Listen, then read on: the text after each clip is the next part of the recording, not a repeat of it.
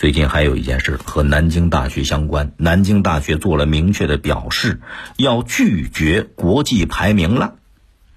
四月十五号公布的中共南京大学委员会关于十九届中央第七轮巡视整改进展情况的通报当中，南大校方表示了，在南京大学“十四五”规划和南京大学双一流建设高校整体建设方案的。编制当中，学校发展和学科建设都不再使用国际排名作为重要的建设目标。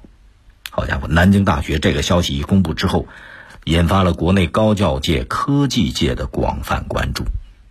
因为我们知道，曾经这个南京大学是作为国内首个引入洋指标的高校。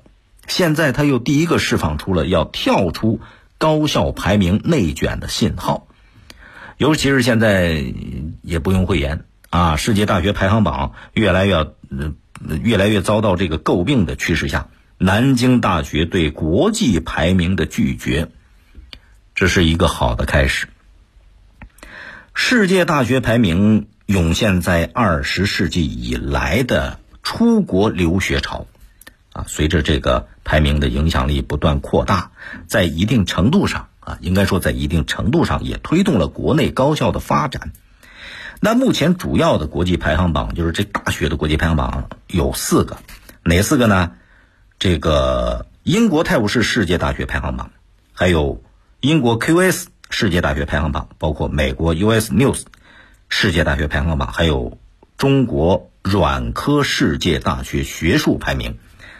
这是主要的国际排行，这四个，这些排名一直都是高校每年的必争之地。哎，一定程度上，它确实代表了社会对这一个学校的评价。本来要有一些民间的排名也无所谓，无伤大雅啊。排名收集的数据，一定程度上可以给学生升学、给社会就业来做个参考吧，督促学校更好的建设各项指标。但是问题在哪儿？问题出在什么地方？就在利益的驱动下，排名越来越被滥用了，无视各国的国情特色，把学校和学生他划分等级了，这就不利于教育的发展，不利于个人的良性发展。这边有很多水分，很多时候啊，你说那个排名就有点像什么大学花钱投广告的那个意思了。不少大学在追逐排名的路上越来越功利。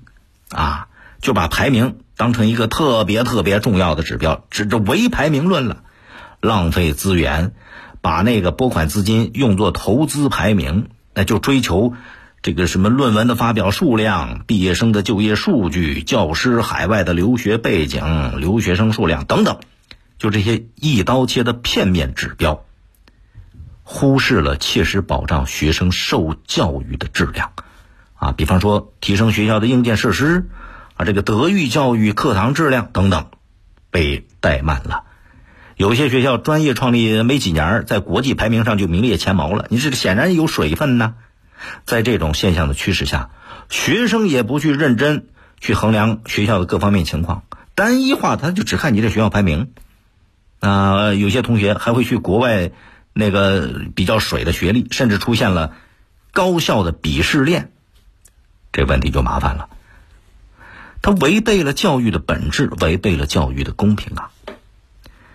大学可以被评价，但是不能如此功利化的排名。对于大学来讲，沉下心来，搞好你的教学质量，搞好你的各项建设，这是硬道理呀！不能被排名给绑架了啊，成为流水线上一模一样的产品了，靠几个生硬的指标去定性一所大学啊，定性这所学校的学生。这个不客观、不科学、不标准。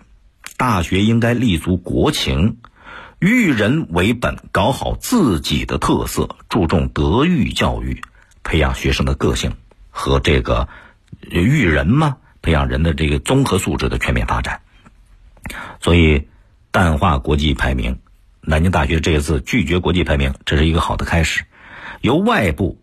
转向内部，这个重心由外到内，不仅其实它不仅是学校的事儿，社会各方面要共同努力，设置配套的政策。除去功利化的排名之后，要促进高校良性竞争发展，也少不了要有相应的参照指标。所以教育部门呢，也应该有相关的指示，啊，探索建立适合我们国家的一些评价的体系，是吧？那对学校、呃对社会来讲，也也也得改变一些观念。就业不要只看这个大学的排名，是不是？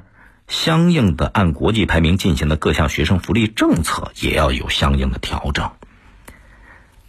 总而言之，南京大学拒绝国际排名。后续，相信也会有越来越多的学校参与进来，去排名化，也促使大家要理性的反思，啊，怎么样正确的看待这国际的排名？因为现在这个国际排名的热度，呃，可信度已经不如以前了。可是呢，去除这种排名的思维还需要有一个过程，但是相信之后它会迎来更纯粹、更公平的教育环境。更多内容，请下载荔枝新闻和我苏客户端。你也可以关注江苏新闻广播的官方微博、微信。更多广播节目、优选音视频和大蓝鲸商城，请登录大蓝鲸 APP。大林评论在大蓝鲸上推出了音频产品，每天更新，欢迎您搜索订阅收听。再会。